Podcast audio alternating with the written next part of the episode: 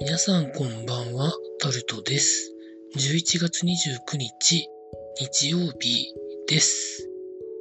1001回目でございます。皆さんいかがお過ごしになってらっしゃいますでしょうか？今日も時事ネタからこれはと思うものに関して話していきたいと思います。コロナの重症患者の方が462人になったということが記事になってます。過去最高だそうです。最高最多を更新したそうです。なかなか回復までに時間がかかるというふうに聞いております。治る方もですね。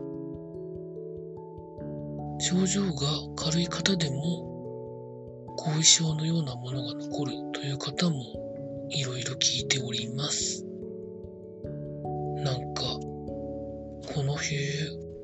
増えそうな気がするんですけど、ヨーロッパやアメリカほどじゃないからまだまだ大丈夫と思ってる方多いんでしょうかね。心配ですね。続いて、全日空の CA の皆さん、地方に住んでも OK のようなことが記事になってます。減便が長期化していることで、来年の4月から地方に住んで仕事のある時に東京とか主要なところに行って仕事をするということが OK になるようなことが記事になってます。まあ確かにみんながみんな東京とか主要なところにいなくてもというふうにはまあ思うんですけどね。まあ、必要に応じて自社の飛行機で乗って仕事をするのも悪くはないとは思うんですけど、どんなもんなんでしょうか。続いて、スポーツなんですけど、アメリカンフットボールの大学日本一を決める甲子園ボールは、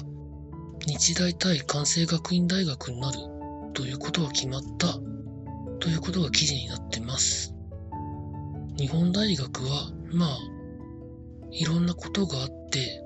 長期に休んでたりとか、マネージメントの問題があったりとかしましたけど、ちゃんとやるとやっぱり強いんですよね。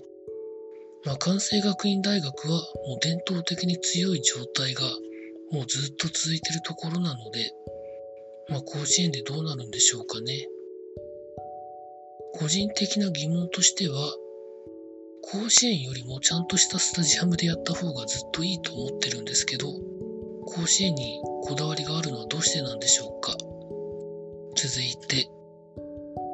競馬のジャパンカップですね。ジャパンカップでアーモンドアイが優秀の美を飾ったというふうなことが記事になってます。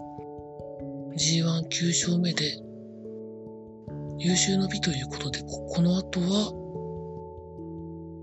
またね馬とかそっち方向に行くんだと思います。まだまだできそうだと思うんですけどね。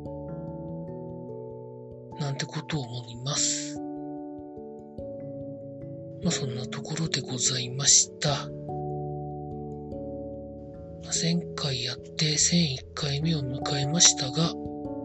なかなか一人で喋っていくのがしんどいなとは思っております。誰か一緒に喋ってくれる方いませんかね？もしかして、まかり間違って一緒に喋ってみたいと思う方いらっしゃいましたら、メッセージであったり、ツイートとか、マストドンで、録画ができたら、自分のアカウントに上げてますので、そこから連絡いただいてもいいです。よろしくお願いします。以上タルトでございました。